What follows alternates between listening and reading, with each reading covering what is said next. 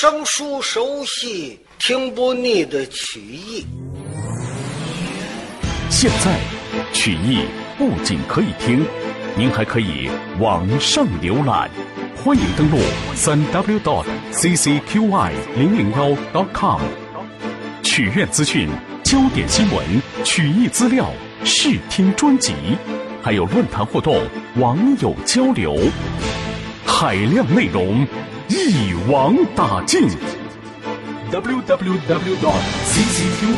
零零幺 dot com，长城曲艺网，努力打造民间曲艺第一站。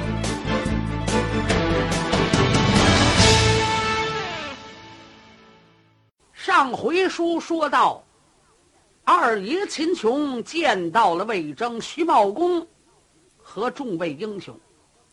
正在这个时候，九马花刀魏文通外边骂阵，众英雄亮队。徐茂公这才上前相劝魏文通。魏文通一摇头，告诉你们：你们都是绿林道，都是贼人。今天本帅把你们刀刀斩尽，人人处决，特别是这位秦琼、秦叔宝，我要生擒活拿，把他带回去见考山王杨凌领功。我良父魏文通。不孝卖下狼烟，说下了大话，还用得着我们这些个人拿你吗？嗯，你瞧，他，就拿了你了。他用手一指，魏文通回头一看，有打阳关大道上，哒哒哒哒哒哒哒哒哒哒，来了一匹左马。马鞍桥端坐一个大个子。光着膀子，腰里头围着个被单子，一条一条的了。正是在山环里打我的那个傻小子罗世信，倒骑着马，脸儿冲后骑着马。罗世信骑着这匹脚力，不是跟秦二爷分了手了吗？一个上那边走，一个上这边走，他绕来绕去，他绕到这儿来了。秦二爷大喊了一声：“兄弟，傻兄弟！哦，我来了！”有的马上一轱辘，他下来了。呃，众家哥哥，这怎么都在这儿了？徐茂公来在了近前，罗世信，你认识他吗？哎，我看见过他。哎，我不是把他打下来了吗？是啊，他又跑到这儿来，来，过去，拿着。哎。这位傻罗爷扛着大铁枪就过来。哎，你小子叫我把你给扔下来了，怎么你又活活了？魏文通一看，知道这个傻家伙力气可特别大，心里呢就有点害怕。罗世信一瞧，小子招打，大铁枪抡起来，歘，就奔了魏文通来了。魏文通在旁边一闪身形，不敢招架。刚刚躲过去，这位傻罗爷又一晃枪，打啊，啪，咔嚓，就把马腿给打断了。哦，吧唧，魏文通就栽下来了。哎，别动！刚要抡枪打，后边有人喊：“住手！”哎哎，怎么回事？哗，当兵的就过来了。闯到了近前，抓住了魏文通，是绳捆索绑，带回了军营。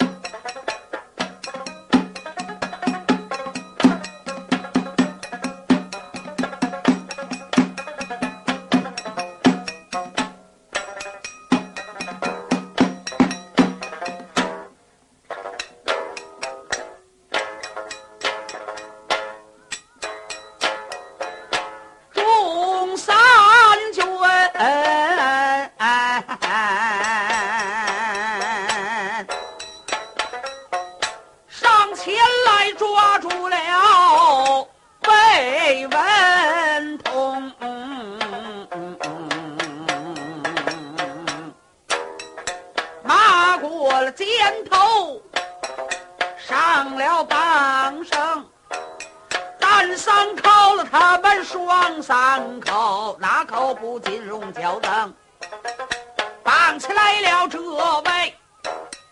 九马花刀为元帅，哎，推的推了就该用的用，不多时来在了行军长，看了看，里边坐满了众英雄，他来在里边，旁边站也不哈来也不哼。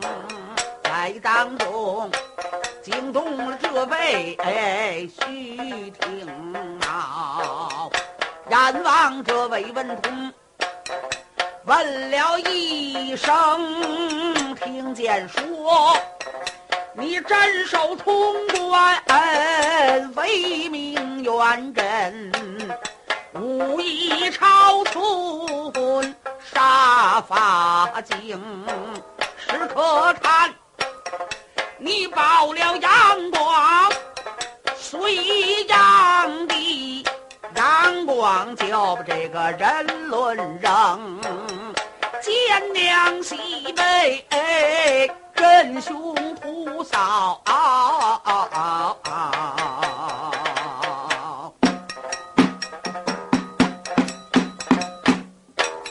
师傅我夺权。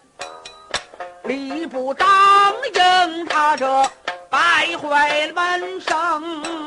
今一天我把你拿出了，我要你的命，我可以当时就把这个绑绳送。我叫你回去捎上一个信，禀明了靠山王，他叫杨凌。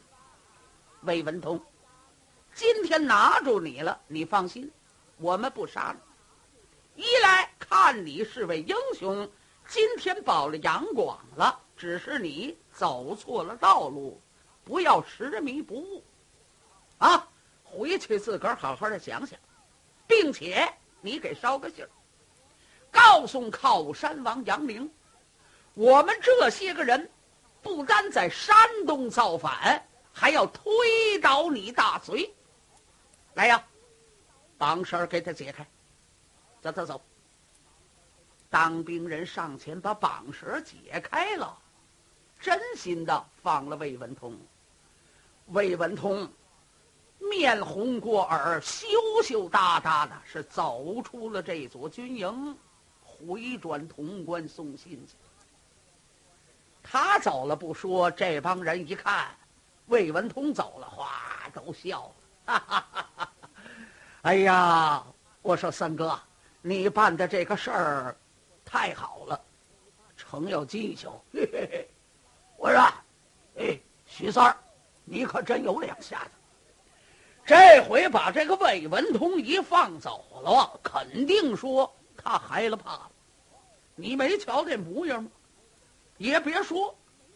魏文通名声这么大，人称九马花刀，还没栽过这跟头。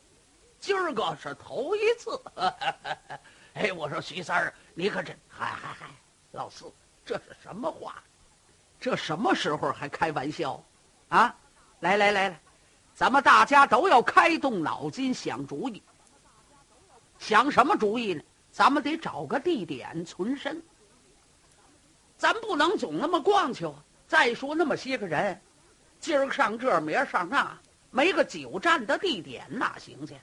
咱们大家都想一个主意。另外呢，人没有头不走，鸟没翅不飞，咱们得找个领头的。大家伙瞧瞧，也就说，在咱们这些个人当中，要选一名元帅。也就说，有了这个元帅，是咱们头目人。他说什么就是什么，带着咱们走，他上哪儿去，咱跟着上哪儿去，严格的要求自己，怎么样？大伙儿一瞧，你看看我，我看看你，哎呀，这谁够帅才呢？哎，我让，呃，这么办吧，选二哥。二哥比咱们强，见世面也见得多，经得多，见得广。另外，他也懂领兵的办法，也就说熟读兵书战策。呃，叫二哥来吧。大伙异口同声。秦二爷一摇头，不，这个元帅我不当，谁爱当谁当，你们说怎么着，我听话就是了。啊，嗯，我不当元帅。徐茂公一看，二哥，除了你之外，你看看哪位能够摔才呀？嗯，当然喽，兄弟们论武艺，马上的、部下的都行，哪位都够能打。可要是领起兵来，说实在的，不是这么容易。好在你比大家伙强得多呀。秦二爷会不会呢？还是真会。他跟考山王杨凌在燕海登州读过兵书战策，练过。秦二爷这么一听，三弟，你说的不错，是，我练过，我比大家伙懂。可这元帅我就不当。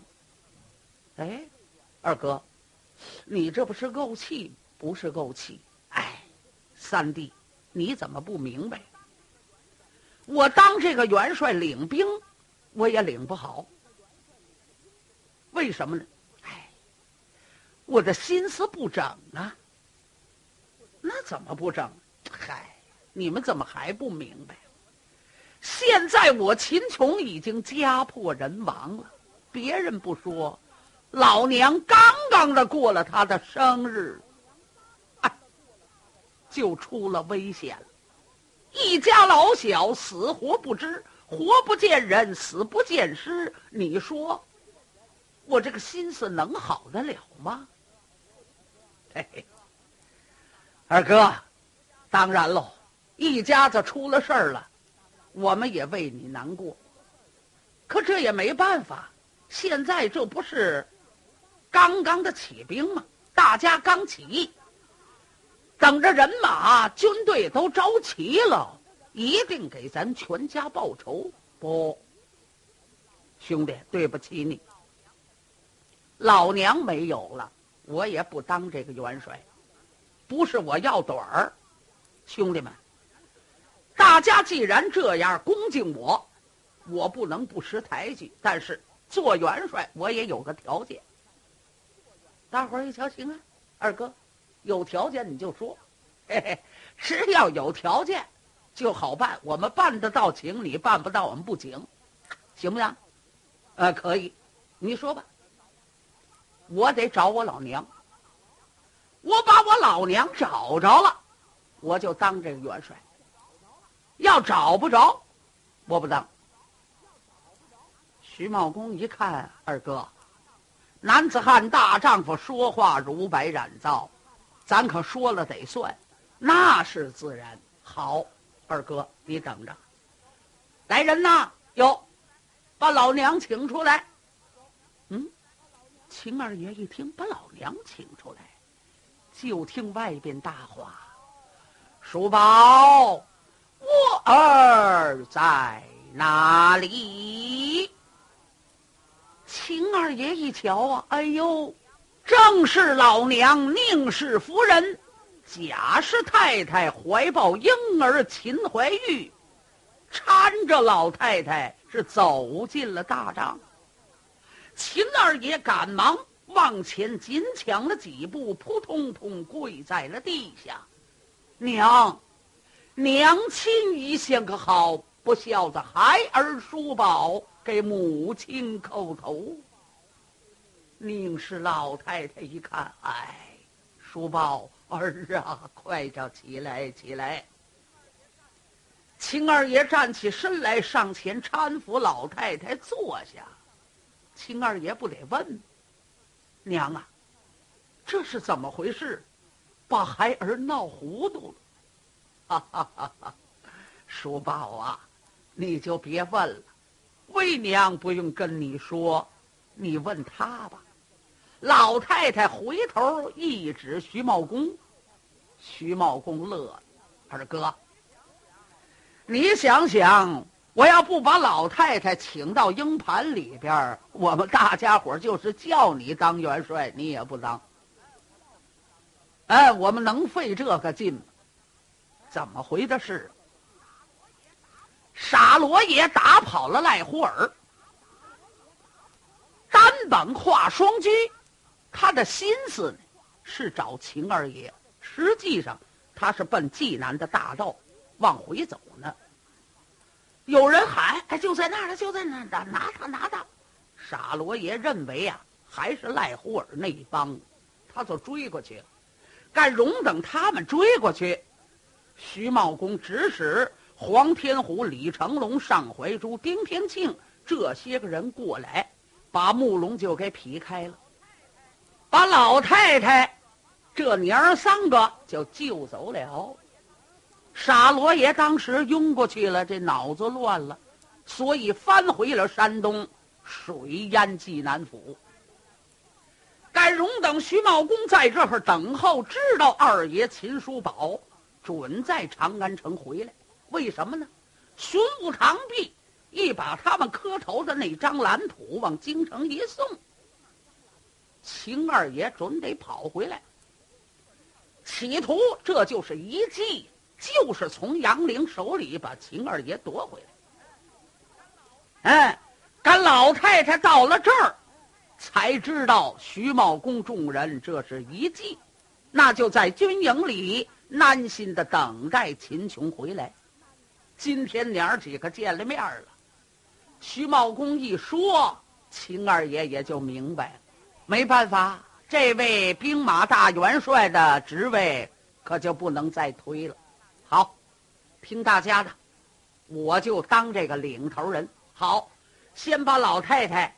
和贾氏夫人领到了后边去，叫秦二爷在当中坐好，马上吩咐打鼓巨将。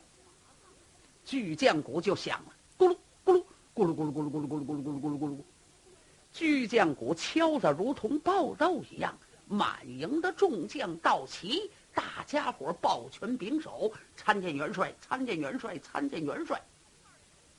秦二爷一摆手，哗，众将两边一站，弓上弦，刀出鞘。秦二爷一瞧啊，嘿嘿，还真像军营里的那么回事儿。回头就问三弟：“现在众将来齐了，上哪儿去？有什么吩咐？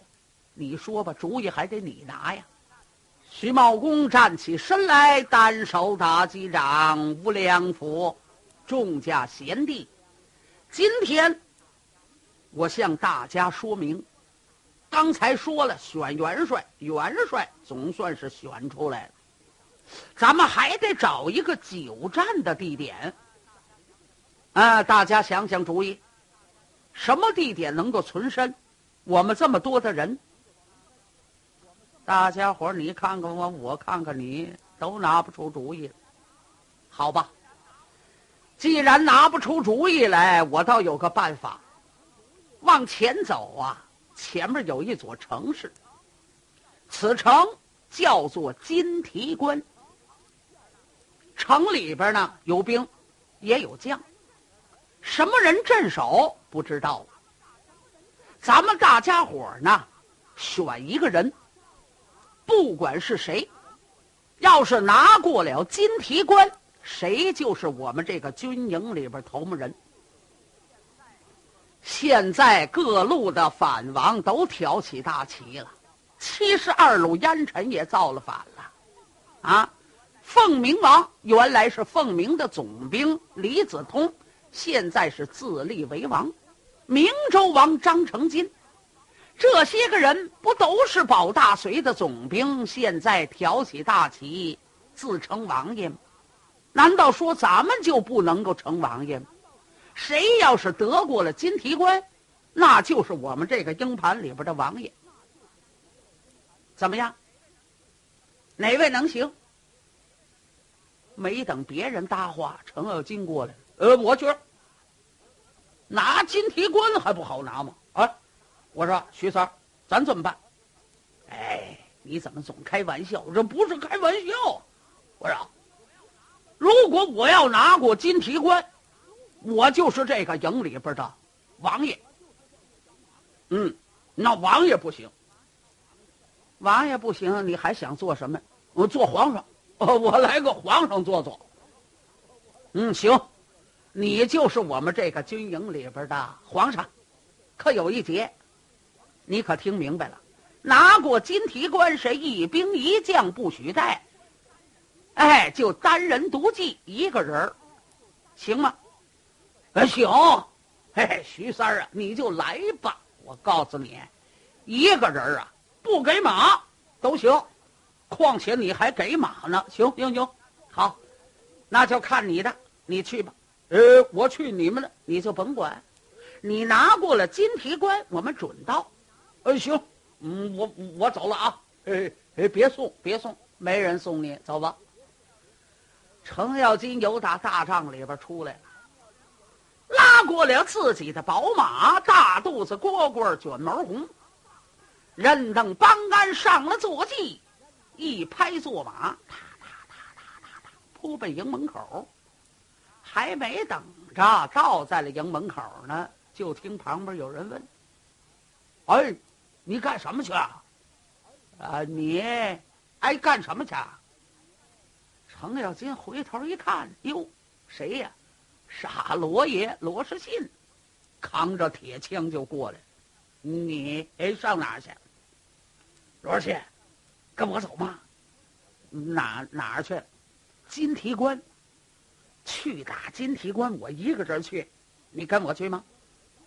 啊，去，哎，去就去，呃，走走。这位傻罗爷不管那些个，哎，他也不懂啊。说回去见元帅。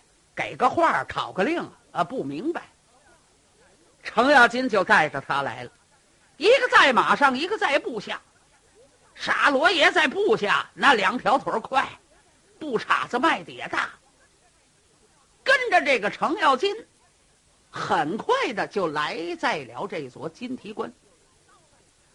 到了金提关的北门，程咬金把坐骑裸住。守在凉棚看了一看，这座城市早就关了城门了。城楼上有三军，正在瞭望。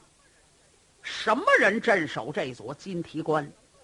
是哥两个，一个叫花公魁，一个叫花公亮。早有军兵禀报，说前面那座山头下边啊，也有一股子兵。这股子人马是哪儿的？说不清。大旗上也没有字，但是军衣号坎儿、旗号都是新的，就是不知道哪里来的这么些个人。花公魁、花公亮害怕，传命令四城门紧闭，把军兵都调到城楼之上，遇不下滚木雷石、回禀子炮、狂弓弩箭，严加防备。有的军兵站到城楼上，不住的手搭凉棚观看。程咬金敢来到这儿，城门所以早就关上。当时有程咬金一摆手，叫傻小子在旁边给他关着阵。他一摆动大斧子，就喊上：“哦，城上三军往里传信呐，到里边报与你们主将得知。”就说程四爷来了。三军往下这么一瞧，嗯，也没有兵，只是两个人，倒挺清静。这位说话的这个是蓝靛脸，端着大斧子，看着个外表挺凶。三军赶紧的往里通禀，一直的来在了帅府。打鼓巨将花公魁、花公亮就升了堂。众将两边一站，报：启禀二位元帅，得知大事不好。北门外来了两个人，一个马上，一个部下。马上的这个人端着把大斧子在外边喊叫，叫我给您送信儿来了。他也说不清是干什么，看这个意思是要动武的。花公魁一听，哎呀，最近来听见说是天下大乱，特别是在此山东济南府有一伙子响马，头反山东，大闹了济南府；二反了山东，是水淹了城市。是不是那伙子人呢？要是那伙子人盯上我这座金提关，我这城市难保啊！花公魁看了看花公亮兄弟，看来咱们弟兄是大难临头啊！这样吧，你赶紧的回内宅，叫家眷们准备打点细软植物，别的东西都不要了。你准备着保家眷出城逃走，哥哥独自一个人要出得城去看看他们是谁。如果对咱们好，哥哥没有危险回来了，那就不必逃走了。一旦间我要出了差错，你是赶紧的开南门跑，不行就回转咱的原籍，官儿咱不做了。花公亮一看，大哥。我去吧，不，你去我不放心，你赶紧到内宅准备。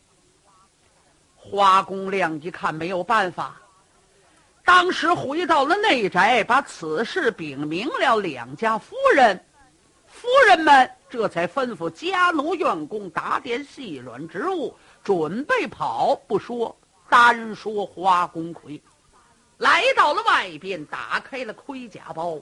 是顶盔挂甲，罩袍束带，扭扭扣，低着蓝裙，一扎八扎八八六十四扎金口兽面鱼塔尾，口雕金环，黄澄澄的茶碗大小，裸过了丝浆，口不难牢，紧肚带稳揪环，任等帮鞍乘胯坐马，把大刀一摆，传令点齐二百军兵，开北门亮队出城。